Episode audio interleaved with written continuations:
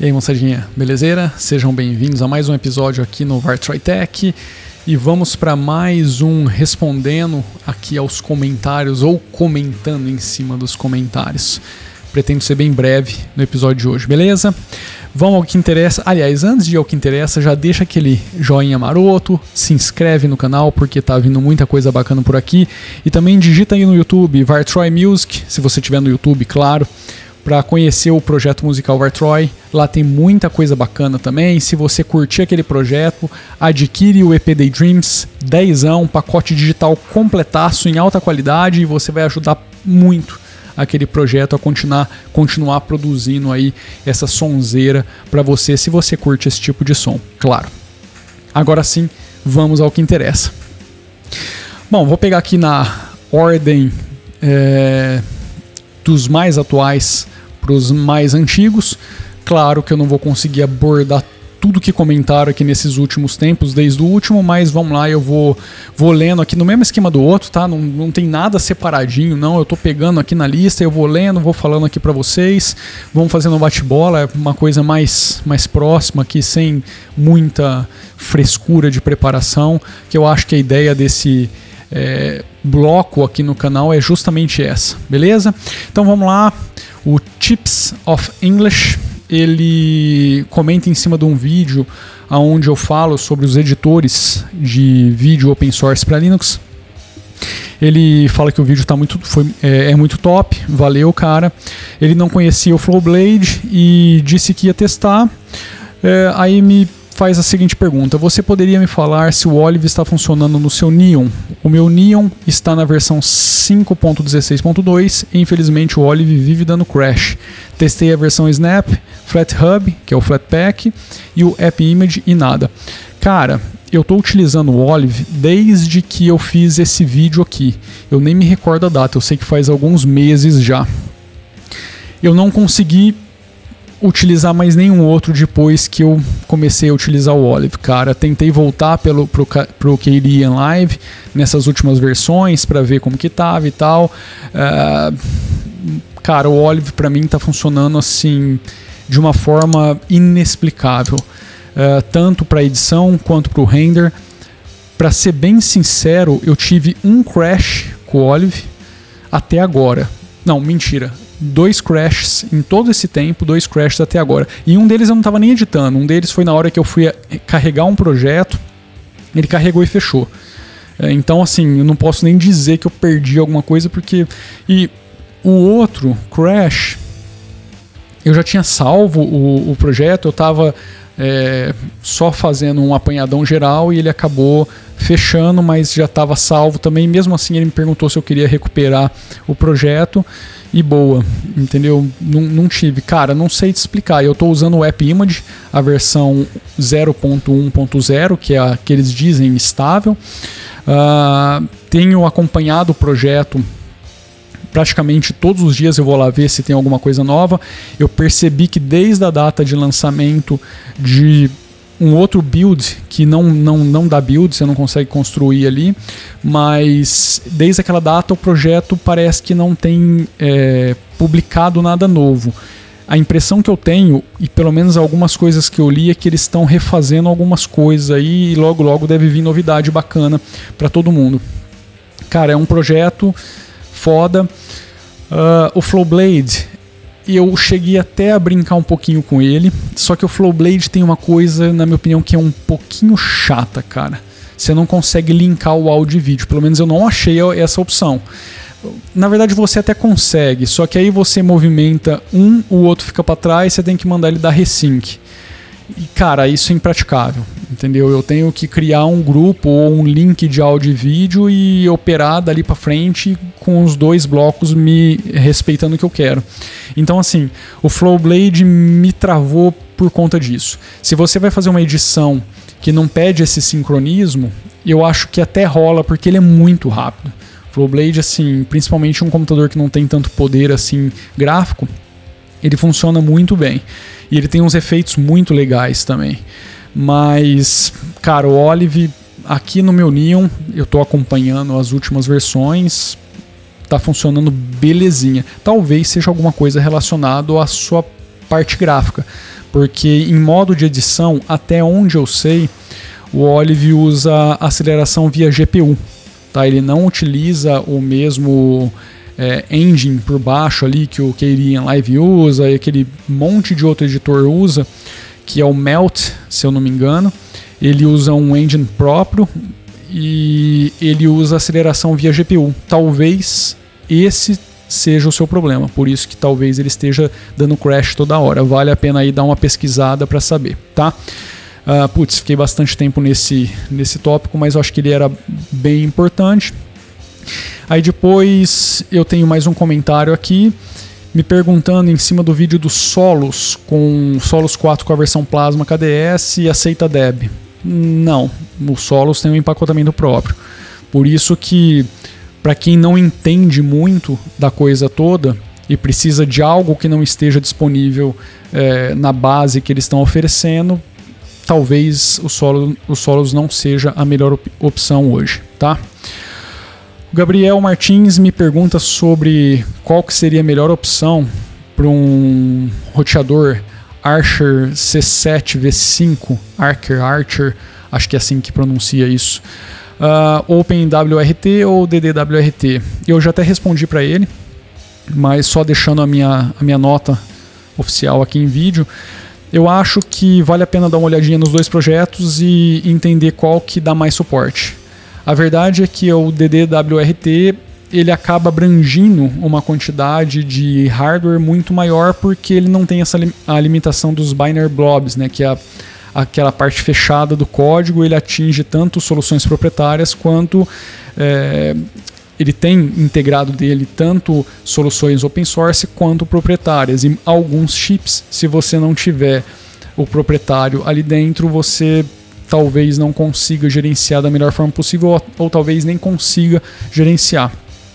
Então, assim, o DDWRT acaba tendo uma, um leque maior de hardware e também um suporte em muitos casos melhor do que o OpenWRT. Mas se os dois su suportarem o equipamento, vale a pena testar os dois. Instala um, depois instala o outro e vê qual que te dá o, o melhor desempenho. É, pelo menos a, até onde eu sei, o DDWRT ainda possui uma, uma interface um pouquinho mais amigável do que o OpenWRT. Isso só de leitura. Eu lembro que eu dei uma pesquisada em quase todas as soluções quando eu queria sair do Gargoyle, que eu fiquei muito tempo no Gargoyle. É, percebi que eles estavam demorando demais para fazer a atualização, então eu acabei caindo no DDWRT por conta dessa pesquisa. Eu achei que era a melhor solução que a gente tinha hoje disponível para firmware em cima de desses roteadores wireless, seja lá o que for, tá? Então a minha opinião é essa. Eu particularmente acabaria, com base na pesquisa que eu fiz, caindo no DDWRT. Mas eu acho que se for suportado é, de forma igual, semelhante nos dois, aí a escolha é o que melhor te atender, sei lá, visualmente ou com os recursos que te oferece. Ah, o PC Mil Grau me pede para dar uma olhadinha na distribuição uh, Bentool. É, cara, tá aqui na lista, tá? é que é, fazer. Eu, eu nem falo mais review, né, nem análise, porque tem uns, umas pessoas chatas que vêm aqui e falam: é, isso não é review, isso não é análise, né? É. Então, não para pegar essas distros e, e, e, dar uma olhadinha, eu preciso de um tempinho um pouco maior, principalmente porque muitas delas que estão sendo indicadas aqui não são coisas que eu tenho familiaridade, não são coisas que eu utilizo no dia a dia. Então, Karma tá na lista aqui, eu vou trazer, tá? Pode ficar tranquilo. vamos lá. Cadê? O Robson PC, eu gosto muito do OpenSUSE, concordo contigo nessa questão do lance da impressão. É, ele sai toda. Ele diz aqui, saio dele toda vez que precisa imprimir algo e dar alguma coisa errada. O Robson está comentando em cima daquela questão que eu falei no vídeo do Solos Plasma, do gestor de impressão. Uh, que eu falei assim, pô, você tem duas interfaces para te levar para o mesmo caminho e elas podem te dar é, resultados diferentes, pelo menos visualmente diferentes. E aí ele fez esse comentário e é foda. É, eu, eu acho que assim, toda distro deveria ter um único painel de configuração para tudo. Tá? O, o, o, o Neon ele faz isso com primor absurdo. Uh, tem outras distros também, o Mint, o Cinnamon, eu acho que também entrega isso muito bem. Mas quando você vê, por exemplo, uma distro como o, uma distro não, né? Uma, um, um, é, uma distro como o OpenSUSE, que traz o Plasma, que já resolveu isso, e você muda isso a troco de nada, eu, eu não sei. Eu considero, principalmente esse feature, né, o gerenciador de impressão, é meio que a troco de nada, porque o que está ali no Plasma resolve perfeitamente bem aquilo que se propõe a fazer. Então, uh, é isso. Daniel Hills ele faz um comentário em cima também dessa, desse episódio do Solos Plasma. Ele faz um comentário em cima da versão que eu tinha comentado que estava na 5.15.2 e tal. E ele diz que tem disso ainda que está em cima do 5.12 e que o o, a, aí ele comenta aqui né, que o Regato, como por exemplo o Regato OS e o Kubuntu, é, diz também que não consegue utilizar mais nessa versão, porque a versão essa versão mais nova, as versões mais novas do Plasma trouxeram, trouxeram muitas correções de bugs, muito aprimoramento e eu concordo com eles, com ele. Mas é, tem uma questão aqui, Daniel. É, quem está em cima do 5.12, do 512, cara, tá utilizando a LTS, faz sentido, entendeu? Existe aí uma série de questões que talvez para essas distros é, faça bastante sentido não ficar subindo cara, quem está utilizando o Neon, por exemplo, ou Art, ou seja lá qualquer distro que traz o Plasma Rolling Release, sabe a quantidade de update que a gente está recebendo por semana. É, pô, tem semana que todo dia tem bastante atualização, entendeu? Então, assim, eu acho que é uma questão de público-alvo concordo contigo que, putz, para quem já utilizou na 5.16 voltar para 5.12, parece que você tá voltando um, milhares de anos para trás. Mas é uma questão de público. E só complementando aqui também, eu já vou aproveitar. Deixa eu ver o nome da pessoa. O Otávio Schwank. Puta, ele já me falou como pronuncia o nome dele e eu já esqueci.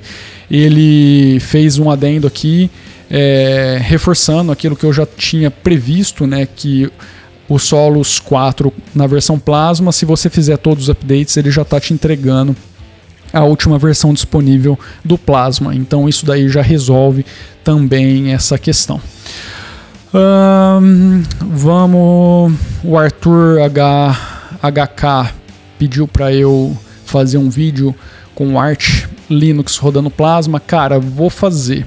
Mas é, eu não sei. O, o, o lance é o seguinte: quem tá vendo os vídeos com o Neon rodando plasma, não tem muito o que ver no Art rodando plasma, porque não tem nada que tenha é, pacotes mais atualizados do KDE, do projeto KDE, é, quanto o Neon, entendeu? O Neon é basicamente o carro-chefe que vem carregando tudo isso hoje.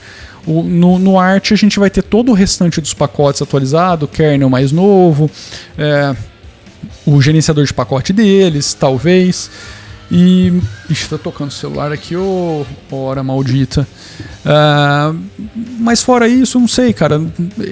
Sinceramente, quero fazer, mas não sei se faz muito sentido, tá? Porque é meio que chovendo molhado trazer isso para cá. É o mesmo lance dos solos aqui, não tem muito o que dizer a respeito. A gente não tem modificações consideráveis, a não ser que o plasma está chegando ali um pouquinho mais tarde do que no Neon, e a gente tem todo o restante das coisas, mas isso é do arte, não tem nada a ver com o plasma. Então eu não sei se realmente valeria a pena bater nessa tecla agora.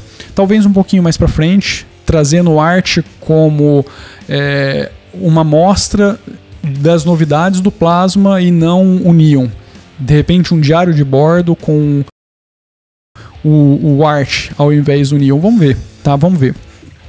Vou pensar aqui, tá? Vou dar uma, uma esquematizadinha aqui. Um, o que, que a gente tem mais aqui? Vamos dar uma olhadinha.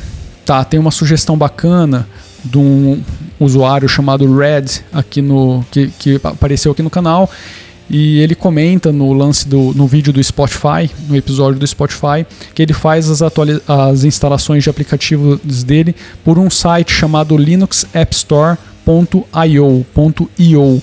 Cara, massa o site. Achei muito bacana.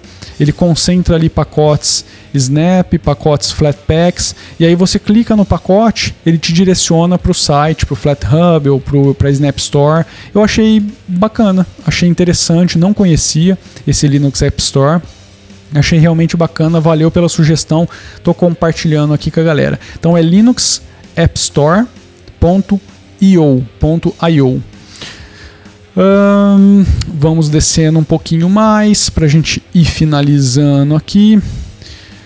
Uh, tá. O, de novo, o Tips of Linux ele comenta também em cima desse episódio do Spotify que ele não conhecia as diferenças do Flatpak, do Snap. Eu falei naquele, naquele episódio de forma bem resumida, tá? Não entrei em detalhes técnicos dessa questão toda. E aí ele também faz uma pergunta de como eu acho que foi ele, tá? Eu estou dando uma passada bem. É, é, foi ele mesmo ele pergunta sobre a questão visual, né? Por que, que às vezes a gente tem ali. É, ele não obedece, esses empacotamentos não obedecem o layout do sistema e tal. Isso no Plasma está praticamente resolvido. Para quem usa GTK, até onde eu sei, no Flatpak você não tem esse problema. Hoje também não tem esse problema com o Plasma. E se você estiver utilizando o Snap e isso está acontecendo, teve um vídeo acho que foi um diário de bordo que eu comentei é, esse novo feature. Ele saiu, se eu não me engano, na versão 5.15 do Plasma. Ele foi oficializado, foi trazido como um feature importante e tal, é, que resolvia essa questão. Se eu não me engano, era XDG alguma coisa. Eram dois pacotes que você precisava instalar, eu não me recordo agora, mas se você procurar aí o meu vídeo do Plasma 5.15, eu tenho quase certeza que é ele tá? O, vai lá no diário de bordo e dá uma olhadinha no 5.15, que deve ser ele. E você só tem que instalar esses dois pacotinhos, reiniciar o sistema e provavelmente a grande maioria dessas quebras aí deve se resolver, tá? Ah, o que, que mais a gente pode dar uma olhadinha aqui? Teve um, um outro inscrito, não sei se é inscrito, né? Um, uma pessoa que apareceu por aqui também em cima desse vídeo do Spotify, o Tech Tudo Libre. Ele comenta que o Spotify dele, é, na versão 1904, fica pulando as músicas de 30 a 40 segundos. Velho, duvido que isso tenha a ver com o sistema operacional. Não faz muito sentido. Mas é, tenta utilizar na interface web e ver se acontece a mesma coisa. Cara, não eu não uso o aplicativo instalado, eu utilizei Spotify como um exemplo porque muita gente, é, muito cliente meu precisava do Spotify, então é, eu acabei utilizando isso aqui como uma demonstração, mais para mostrar as formas de, de instalação, como pode ser simples utilizar um pacote e mudar hoje para várias distribuições diferentes e ter aquele pacote disponível.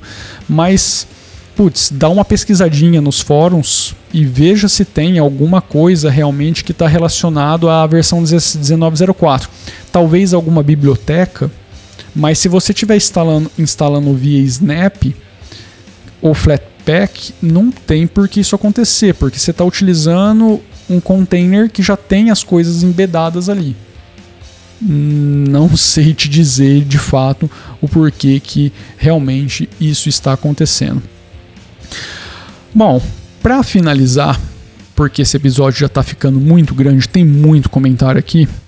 Uh, a Agatha, ela fez um comentário.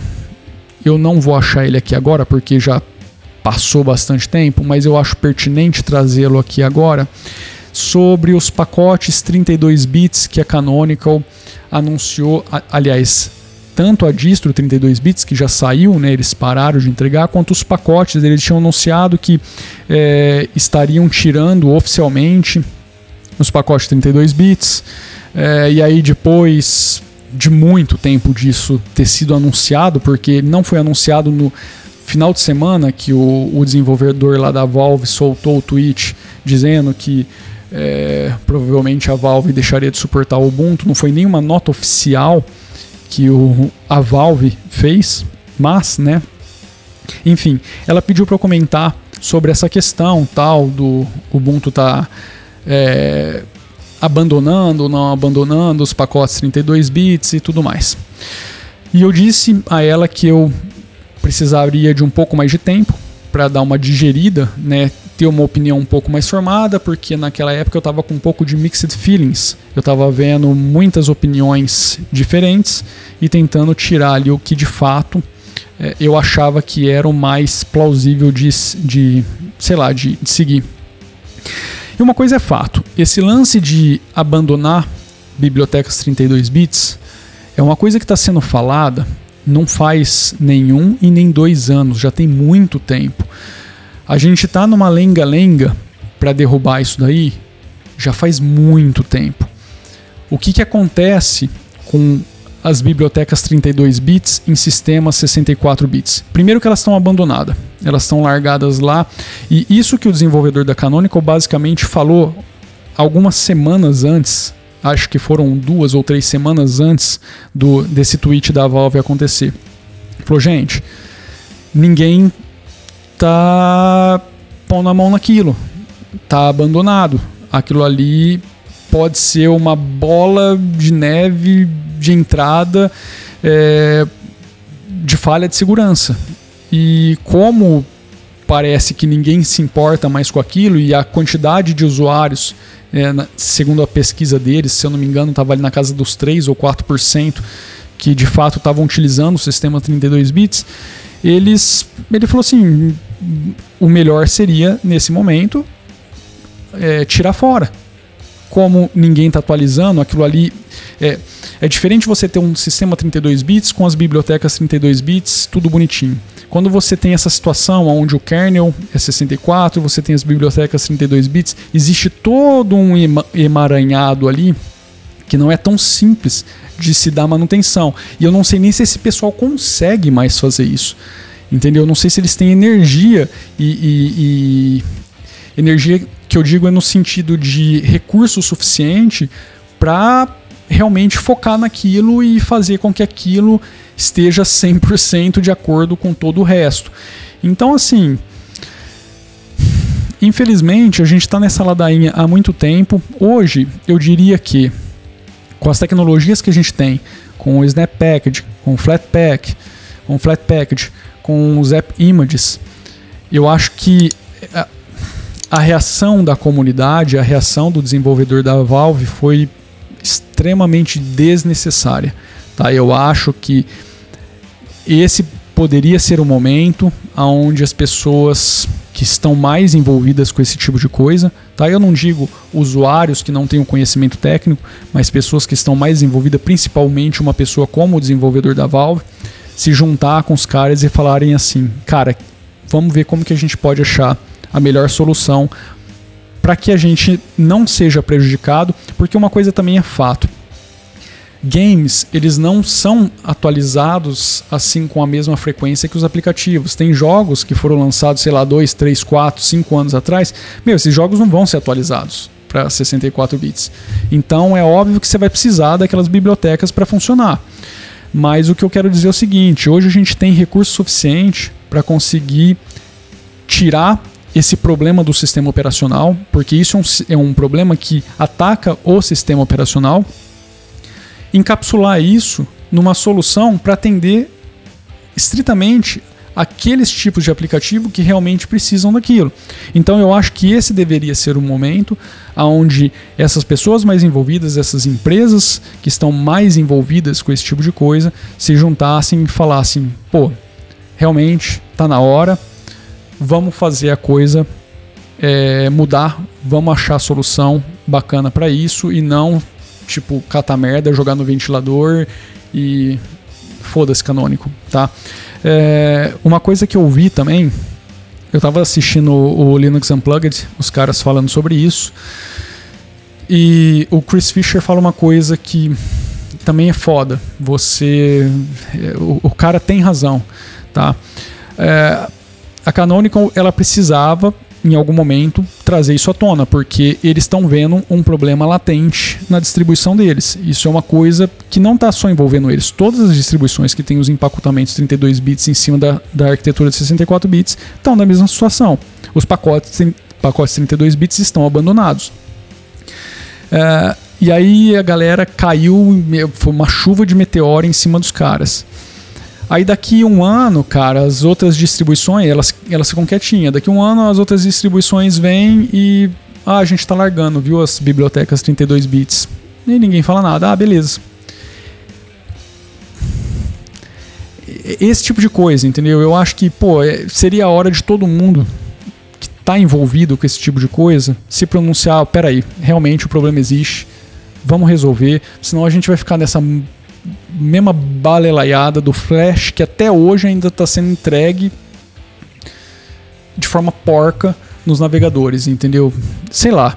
É, o problema dos 32 bits é ainda pior do que o Flash, porque o Flash ainda tem ali as atualizações, segurança e tal. Não é as, ele ainda não, ele não é as mil maravilhas, mas tem gente olhando ele e atualizando.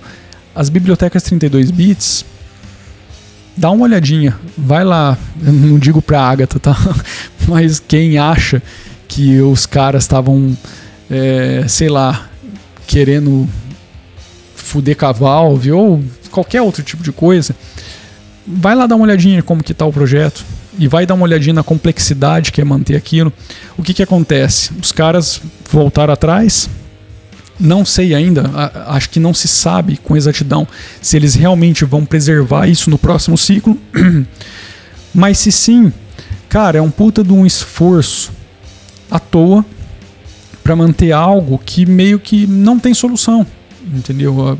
É, seria, seria muito melhor pegar esse tempo, esse recurso e dedicar para achar essa solução em cima desses empacotamentos e resolver o problema a várias mãos.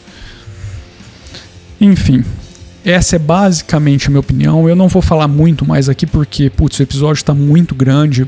Eu acho que esse assunto ele renderia um episódio de 20 minutos para mais. Eu tentei resumir aqui, não sei se eu consegui manter o meu raciocínio, não sei se eu consegui entregar clareza em cima disso porque eu estou tentando matutar aqui de forma que eu consiga minimizar o tempo, porque eu estou vendo aqui no cronômetro e isso daqui está ficando muito longo. Então, basicamente é isso, tá? Eu acho que os caras fizeram certo, eu acho que está na hora já de abandonar isso, está na hora deles dedicarem esse recurso para coisas que realmente importam, porque isso vai segurar, quer queira, quer não, você está tirando é, esforço de de uma parte, de um, é, você está dedicando esforço para uma galera que poderia estar tá trazendo umas coisas muito melhores para o sistema e avanços muito melhores para o sistema, a troco de. Hum, acho que vocês entenderam, beleza? Bom, eu vou ficando por aqui então, porque esse episódio está muito grande. Não esquece de deixar o joinha marotaço, se inscrever no canal e também lá no projeto Retro Music e dar uma força pra gente. Se você curte um bom e velho ou novo rock and roll, dá um pulinho lá. Beleza? Valeu, é um abraço, nos vemos no próximo episódio. Fui.